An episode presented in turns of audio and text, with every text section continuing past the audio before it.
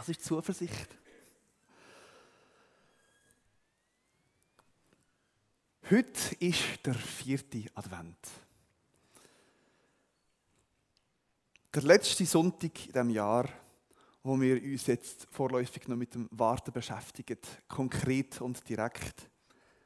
Ich weiß nicht, wie es euch geht, aber ich habe das Warten langsam satt. Für mich hätte es letzte Woche schon können. Ah, warte, letzte Woche ist schon Weihnachten bei uns. Hm.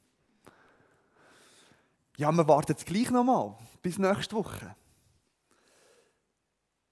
Vier Wochen warten wir auf den 25. Dezember und dann, jetzt, heute, heisst einfach nochmal warten und wir müssen nochmal eine Woche warten, bevor es am 25. auch noch kommt. Also das Jahr ist Warten besonders lang. Aber es ist ja gut, dass wir auf etwas warten, wo wir wissen, das ist schon passiert. Also wie ihr, also sogar noch anders, ihr seid genau ganz sicher gewesen, dass ich heute am Abend da, äh, am Abend, ja, wenn es am Nachmittag ist, sage ich immer Guten Morgen. Und wenn es am Morgen ist, dann ja. Ihr seid ganz sicher gewesen, dass ich da auf die Bühne komme heute Morgen. Ihr habt mich ja gesehen, habt gewusst, dass ich da irgendwie noch Papier in der Hand hatte. Aber wir warten auf Weihnachten und wir wissen, Jesus ist gekommen, gemäß Gottes Versprechen. Wir können rückblickend das bestätigen und sagen, es ist so gewesen. Und darum hat unser Warten auch eine ganz eine konkrete und vorhersehbare Frist. Wir warten weiter. Also das hat der Dave heute Morgen schon gesagt. Ist einmal wieder thematisiert worden in den Liedern und so. Und der Sedu letzte Woche beim, äh, beim Weihnachtsfest hat er auch gesagt und wieder darauf hingewiesen, Jesus kommt wieder. Auf das warten wir. Das ist das Advent, wo wir noch drinnen stecken, wo wir noch nicht das Ende können sehen und feiern und nachempfinden. Aber trotzdem ist Weihnachten ein Fest von der erfüllten Hoffnung, vom Ende, vom Warten. Bevor Jesus geboren ist, da war es noch anders. Da war es wie heute, wo wir auf die Wiederkunft von Jesus warten. Da war das Warten auch eine Frage vom Glauben, nicht vom Zurückblicken und vom Sehen. Die Menschen, die auf die Rettung von Gott haben gewartet haben sich zwar auf die Zuverlässigkeit von Gott fest können stützen, aber sie hat nicht können wissen, jetzt ist es soweit, jetzt kommt er, bis es dann eben plötzlich so war. Und so wie wir heute auf Jesus Rückkehr in Herrlichkeit warten und nicht wissen, wenn das so weit ist, so haben auch die Menschen damals gewartet auf das erste Kommen von Jesus, vom Messias, ohne zu wissen, eben, dass die Zeit auch jetzt erfüllt ist. In Matthäus 13, Vers 17, da sagt Jesus zu seinen Jüngern, ich sage euch, es ist wahr, viele Propheten und Gerechte haben sich das sehnlichst gewünscht, das zu sehen, was ihr seht. Auf das können rückblicken, auf das, was ihr rückblickt. Sie haben es nicht gesehen, sie hätten es gerne gehört, sie haben es nicht gehört. Aber wir haben das. Was für ein Privileg. Und gerade vor dem zitiert Jesus etwas aus dem Jesaja. Und Jesaja, der hat 700 Jahre vor Jesus gelebt und hat sich schon auf das gefreut. Er hat sich nach dem Christus, nach dem Messias, nach dem Retter der Welt gesehen, einem Heiland. Und wir dürfen wissen, wie das alles ausgegangen ist. Unser Warten ist rückblickend gekürzt und schön komprimiert auf vier Wochen vor Weihnachten. Auch wenn es das Jahr 5 sind. Aber wie sich auch heute sozusagen Zeichen von in Erfüllung gehender Zeit, wo Jesus wiederkommt, immer häufen und mehr und mehr werden und stärker und stärker werden, so ist auch beim ersten Kommen von Jesus sind Zeichen wie immer näher zusammengerückt und immer auf das hin immer stärker und größer geworden. Und heute beschäftigen wir uns mit einem der allerletzten, unmittelbarsten Zeichen vor Ankunft von Jesus, wo uns überliefert ist, nämlich mit seiner Mutter. Schon mal darüber nachgedacht, Maria ist ein Zeichen vom ersten Kommen von Jesus. Und sie ist uns in Sachen Warten ein grosses Vorbild. Maria ist eine Person, die in der christlichen Welt sehr stark polarisiert. Es geht zurück auf die ersten Jahrhunderte nach Christus und es hat schon verschiedene Gründe. Ein Grund ist, Maria ist die Mutter von Jesus. Jesus hat die physische DNA von der Maria in sich trägt und das sprengt auf alle Seiten aus unser Verständnis von Gott. Das ist sogar noch krasser und komischer, sich das vorzustellen, als einfach schon die Tatsache, dass Jesus überhaupt Mensch ist worden. Er ist nicht nur Mensch geworden, sondern er ist Sohn von der Maria geworden. Von einem bestimmten Mensch, zu einer bestimmten Zeit. Hier haben wir einen Mensch, eine Frau, wo, wenn wir unseren eigenen Glauben und das Glaubensbekenntnis wahrnehmen, dass Jesus sowohl ein ganz Mensch als auch Gott ist, wenn wir das ernst nehmen, dann ist das eine Frau, die wortwörtlich mit Gott blutsverwandt ist. Natürlich können wir das von seinen Brüdern und Schwestern auch sagen, ein Stück weit, aber Maria ist seine Mutter Die einen Christen machen daraus ein Geheimnis, das man anbeten soll. Die anderen gehen von einem besonderen Einfluss von der Maria über Gott aus. Ja, was soll denn Gott seiner Mutter abschlagen Noch andere, darunter auch wir, protestantische Kirchen, zu denen auch wir EFG gehören, probieren sich möglichst wenig mit dem Thema Maria zu beschäftigen, um dem Problem elegant auszuweichen. Wir können sie nicht einordnen, die Maria. Wir wehren uns entschieden gegen so Begriffe wie Himmelskönigin, weil wir dort drinnen einfach eine Form von Abgötterei oder von Götterdienst sehen. Und nein, das geht nicht. Aber warum? Ja, wir reden über sonst. Mir geht es heute nicht darum, euch einen theologischen Vortrag darüber zu halten, wie man jetzt genau die Maria muss verstehen muss. Es geht mir darum, dass wir uns mal sie als Person anschauen und ihre Rolle, sie in dieser Rolle verstehen, wo sie eben für das Warten auf den Messias hatte. Nämlich eben, jetzt ist es denn gerade so weit. Neun Monate kannst du zählen. Und wir möchten uns auch beschäftigen damit, was sie selber aus dieser Situation macht. Also ich glaube, Maria ist selber auch nicht ganz klar gekommen im Verstand mit dem, dass sie jetzt der Sohn von Gott soll gebären. Jetzt könnt ihr euch kurz einen Moment nehmen, tief ein- und ausatmen und euch mal die ganze Kontroverse aus dem Kopf schieben. Und ich lese euch den heutigen Predigtext vor, nämlich Lukas 1, 26 bis 38. Im sechsten Monat aber wurde der Engel Gabriel von Gott nach Galiläa in eine Stadt namens Nazareth gesandt, zu einer Jungfrau, die mit einem Manne namens Josef aus dem Hause Davids verlobt war. Die Jungfrau hieß Maria. Als nun der Engel bei ihr eintrat, sagte er, sei gegrüßt, du Begnadete, der Herr ist mit dir. Sie wurde über diese Anrede bestürzt und überlegte, was dieser Gruß zu bedeuten habe. Da sagte der Engel zu ihr, fürchte dich nicht, Maria, denn du hast Gnade bei Gott gefunden. Wisse wohl, du wirst gute Hoffnung werden und Mutter eines Sohnes, dem du den Namen Jesus geben sollst. Dieser wird groß sein und Sohn des Höchsten genannt werden. Und Gott, der Herr, wird ihm den Thron seines Vaters David geben und er wird als König über das Haus Jakobs in alle Ewigkeit herrschen. Und sein Königtum wird kein Ende haben. Da sagte Maria zu dem Engel, wie soll das möglich sein? Ich weiß doch von keinem Manne. Da gab der Engel ihr zur Antwort, Heiliger Geist wird über dich kommen, die Kraft des Höchsten wird dich überschatten. Daher wird auch das Heilige, das geboren werden soll, Gottes Sohn genannt werden. Und nun vernimm, Elisabeth, deine Verwandte, ist ebenfalls trotz ihres hohen Alters mit einem Sohn gesegnet worden und steht jetzt schon im sechsten Monat. Sie, die man unfruchtbar nennt, denn bei Gott ist kein Ding unmöglich. Da sagte Maria, siehe, ich bin des Herrn Magd, mir geschehe nach deinem Wort. Und damit schied der Engel von ihr.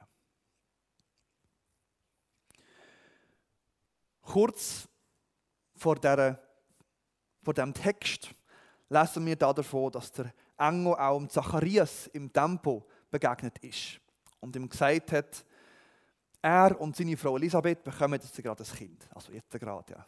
Geht schon noch ein paar Monate, aber ja. Das Kind, sagt ihm der Engel, das soll der sein, von dem die allerletzte Vers im ganzen Alten Testament redet. Eine Figur, wo wir in den Evangelien lesen, wo seine Aufgabe war, das Volk zur Buß zu führen und eben vorzubereiten für die unmittelbare Ankunft und für das Auftreten vom Herr. Und zu dieser Zeit hat Gott der jüdischen Tradition nach 400 Jahre lang kein Wort mehr mit seinem Volk geredet. Darum hat es auch keine neue biblische alttestamentliche Bücher, die nach Malachi vorkommen. Und dann, plötzlich, nach 400 Jahren Schweigen, laufen die unmittelbaren Vorbereitungen für die Ankunft von dem lang ersehnten, vorausgesagten Retter. Und Gott sendet seinen Boten voraus, der Engel, und er geht dort. Gott redet endlich wieder. Und die allererste Person, die seit 400 Jahren hören darf was Gott sagt, ist Zacharias und glaubt kein Wort. Ja, nein, nein, wir sind viel zu alt zum Kinder bekommen, hat er dem Engel gesagt. Eigentlich noch ironisch, dass er dann zur Strafe hat müssen schweigen Aber nur neun Monate, nicht 400 Jahre. Bis das Kind ist geboren war. Und was heißt ironisch? Ja, Gott redet zu Israel über mehr als Jahrtausend. Sie glauben ihm nicht, er schweigt 400 Jahre lang und fängt dann an mit der unmittelbaren Vorbereitung für die Erfüllung der Zeit. Gott redet Zacharias, er glaubt ihm nicht. Der Zacharias ist dumm, bis eben, dass die Erfüllung von dem, was Gott ihm angekündigt hat, eintritt. Das passt eigentlich recht gut. Und als Kontrast zu dem haben wir dann das Gespräch mit dem Engel, wo zu der Maria kommt. Maria reagiert ganz anders als der Zacharias. Eigentlich hat Maria noch viel mehr Grund an dem zu zweifeln, was Gott ihr sagt als Zacharias. Also beim Zacharias, ich meine, der hätte sich wenigstens noch können an das Beispiel von Abraham und Sarah erinnern Da ist sogar ein Präzedenzfall vorhanden gewesen. Und was er bei der Maria verkündigt, das ist etwas, was noch nie passiert ist. Eine Jungfrau, die schwanger wird. Ja, klar, man kann es im Jesaja 7 kann man es lesen, dass es schon vorhergesagt ist. Aber über die Definition von das, was dort mit Jungfrau übersetzt wird, hat man schon lange gestritten. Vielleicht zu dieser Zeit schon. Siehe, eine Jungfrau wird schwanger werden. Und dann steht da der Engel von Maria und sagt: Weißt du was? Das bist du. Ja, was macht er da damit? Die Reaktionen von der Maria sind im Laufe von dem Gespräch mit dem Engel sehr interessant und für uns ein Glaubensvorbild und ein Wartevorbild. In dem ganzen Text sind nur zwei einzelne Sätze, die Maria zugeordnet sind, nämlich sagt sie im Engel, sie zweimal im Engel Antwort auf etwas, was er sagt. Das erste Mal sagt sie, wie soll das möglich sein? Ich weiß von Mann. Also sprich, ich erfülle die Bedingungen für zum ein Kind haben nicht. Sie versteht nicht, was, wie das überhaupt so geht. Und das Zweite, was sie sagt, ist, siehe, ich bin des Herrn Magd, mir geschehe nach deinem Wort. Sie nimmt es trotzdem aus Gottes Hand an, weil sie ihm vertraut. Wie soll das möglich sein? fragt Maria. Ich weiß doch, was es braucht, damit das Kind entsteht und die Bedingungen sind bei mir nicht erfüllt.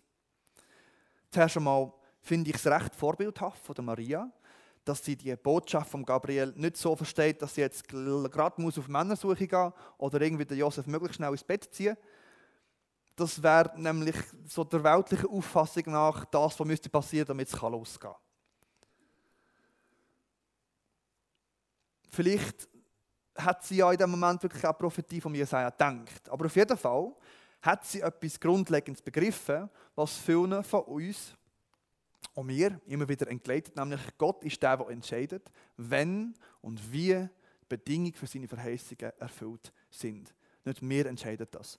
Maria denkt nicht einmal daran, dass sie etwas an ihrem Zustand müsste ändern müsste, damit das so kommt, wie der Engel sagt.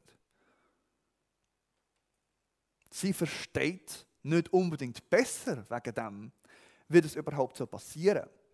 Also in einem krassen Kontrast, sagen wir mal zum Zacharias, kommt sie nicht zur Schlussfolgerung und sagt dem Engel, nein, das geht nicht. Ich weiß, wie die Welt funktioniert und nicht so. Sie ist ganz ehrlich, bringt zum Ausdruck, ich weiß nicht, wie das soll gehen. Wir tendieren oft dazu, dass wir das, was uns Gott sagt, zu relativieren oder uns so zurechtzulegen, dass es möglichst keine kognitive Dissonanzen auslöst. Wenn Gott zum Beispiel sagt, freut euch alle Zeit, immer, dann fragen wir nicht, ja, wie soll das gehen, Herr? Sondern wir fragen, also wir fragen, wir sagen einfach, ja, nein, das geht eigentlich nicht, ich bin traurig. Ich glaube, du meinst irgendetwas anderes. Oder dann verlangt Gott von uns, dass wir ihm aus Liebe gehorsam sind. Und wir fragen dann nicht, ja Herr, wie soll das denn möglich sein? Ich weiß nicht, wie das so geht. Sondern wir sagen einfach, ja, ist denn im Himmel dann mal so? Jetzt kann, kann er das von uns noch nicht äh, erwarten. Wir sind ja schließlich da und wir sind Kreaturen und in der Sünde und so weiter und so fort. Nein, ähm, das Beste, Herr, was ich dir bieten kann, ist ein gutes, ein starkes Pflichtbewusstsein. Schließlich bin ich Schweizer. Und Maria antwortet da auf etwas, wo nicht nur sehr schwierig ist, sondern absolut logisch und physikalisch unmöglich.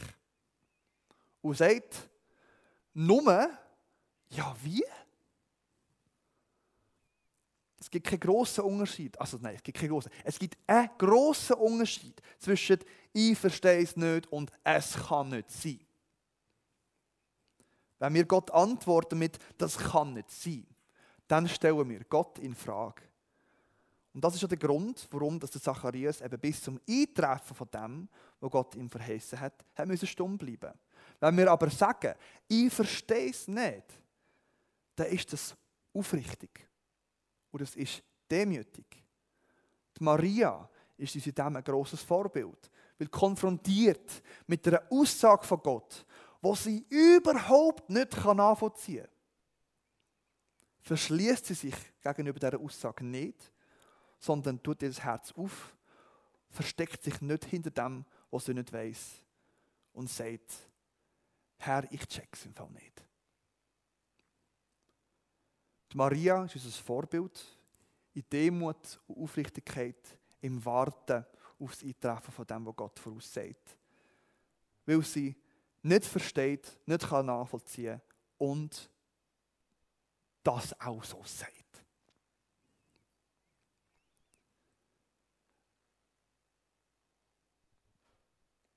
Gott freut sich viel mehr, wenn wir ihm unsere Zweifel und unsere Fragezeichen anvertrauen, als wenn wir sie einfach unterdrücken und so tun, als hätten wir sie gar nicht. Der zweite Satz, den Maria sagt, ist, ich bin die Magd vom Herrn. Mir soll das auch geschehen, was du sagst. Nachdem sie ihre Hilflosigkeit im Angesicht von dieser Botschaft zum Ausdruck bringt, check's nicht, Herr, ermutigt sie der Engel mit der Wort, der Heilige Geist kommt über dich, Kraft vom Höchsten tut dich überschatten und das, was aus dir wird kommen, das wird darum auch Gottes Sohn genannt werden. Und jetzt los, Elisabeth, deine Cousine, deine Verwandte ist auch schwanger, obwohl sie eigentlich schon recht alt ist und eigentlich, also man hat von ihr gesagt, dass sie unfruchtbar ist, sie bekommt eh kein Kind, aber sie ist jetzt im sechsten Monat. Bei Gott ist nichts unmöglich. Und Maria versteckt nicht, dass sie die Botschaft verunsichert, und auf ihre Aufrichtigkeit antwortet der Engel mit Ermutigung. Eigentlich sollte es nicht überraschen. Einem Stolzen widersteht der Herr, einem Demütigen gibt er aber Gnade. Das steht Wort für Wort so in seiner Bibel. Der Engel gibt sogar noch ein paar Details.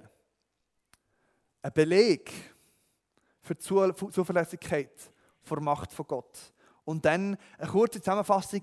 Bei Gott ist nichts unmöglich. Was er verspricht, das hält der, was er zusagt, das führt er aus. Zu seiner Zeit. Und für Maria ist das genug. Sie ist keine alte, weise, erfahrene Frau. Sie war ein Modi, ein Mädchen. Sehr wahrscheinlich eine Teenagerin, so 16, 17 Jahre alt, vielleicht, vielleicht sogar jünger. Jetzt, Menschen im Pubertätsalter sind normalerweise nicht gerade dafür bekannt, dass sie besonders stabil wirken. Ältere Leute auch nicht unbedingt, sind wir mal ganz ehrlich. Aber Hormonsturm macht das Ganze meistens noch ein bisschen unstabiler. Es ist einfach so. Das ist nichts Schlimmes, es ist einfach so. Das Einzige, was in solchen Lebensabschnitten wirklich hilft, das sind Beziehungen, die Verlässlichkeit und Stabilität in unser Leben bringen. Beziehungen, auf die man sich verlassen kann. Für Maria hat es ein ausschlaggebendes Kriterium gegeben, wo sie hat ruhig bleiben. Und zwar, sie hat Gott vertraut. Gottes Wort ist für sie genug gewesen, weil er hat für sie keine Bedrohung dargestellt, sondern nur eine Hilfe. Er ist die Beziehung gewesen, wo für sie die Stabilität und Verlässlichkeit spendet haben in dieser Zeit. Wie viel mehr sollte das bei uns der Fall sein? Wir kennen Jesus ja. Maria hat ihn noch nicht kennt. Wir haben das ganze Alte und das Neue Testament und 2000 Jahre Geschichte zum Zurückschauen. Und grosse Wolken von Zeugen nennt das die Bibel, wo sich bis auf die heutigen Tage streckt, von lebendigen Beweis, dass für Gott nichts unmöglich ist. Maria ist unser Vorbild im Glauben. Und in der Demut und Vertrauen, weil ihr Vertrauen auf Gott und seine Möglichkeiten viel, viel grösser war als ihre Unsicherheit im Angesicht von dieser Aussage, die sie nicht verstanden hat. Sie hat sich auf Gott verlassen, weil sie Gott kennt hat, weil das die Beziehung dargestellt hat, wo ihre Stabilität und Sicherheit hat gegeben. Es war ihr nicht egal, dass sie es nicht verstanden hat, aber es war für sie genug, dass es Gott verstanden hat und dass es Gott gesagt hat und dass es Gott auch dreht hat.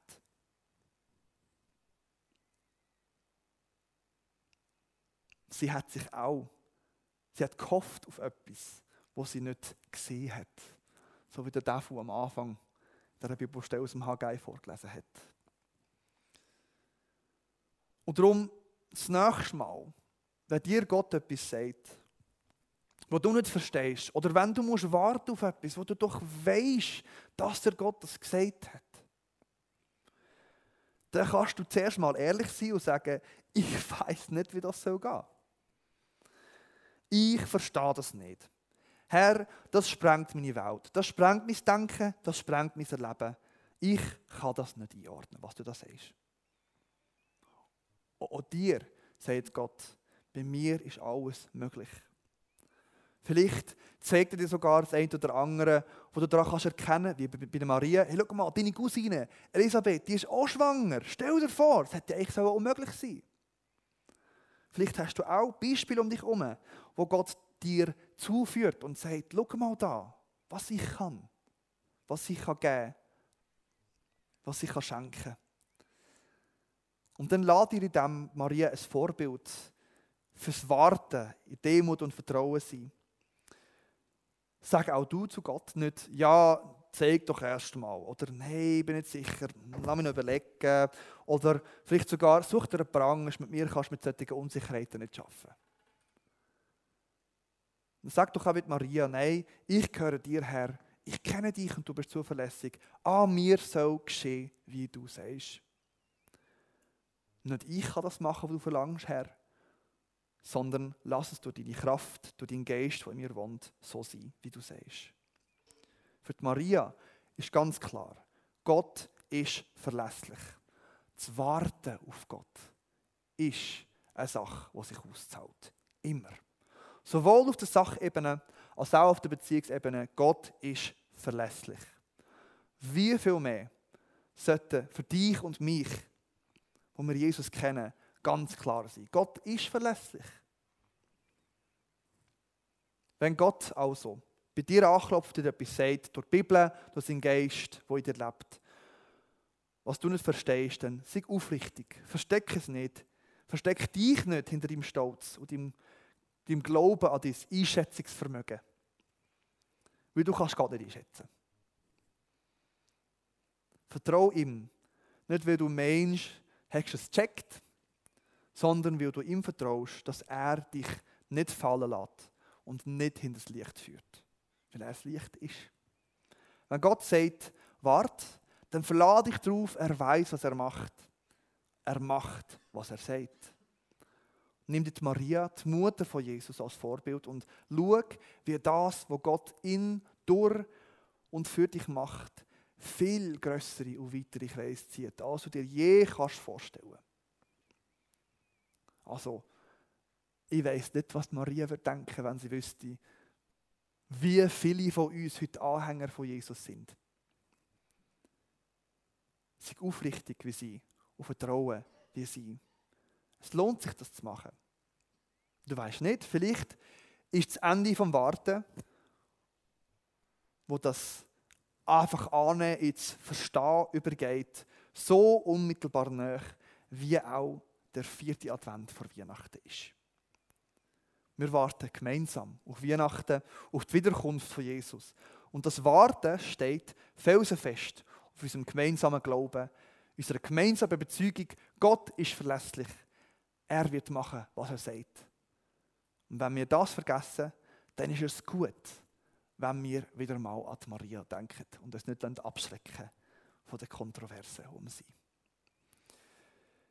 Ich möchte, dass wir uns jetzt noch kurz einen Moment Zeit nehmen, um das miteinander ein bisschen zu üben.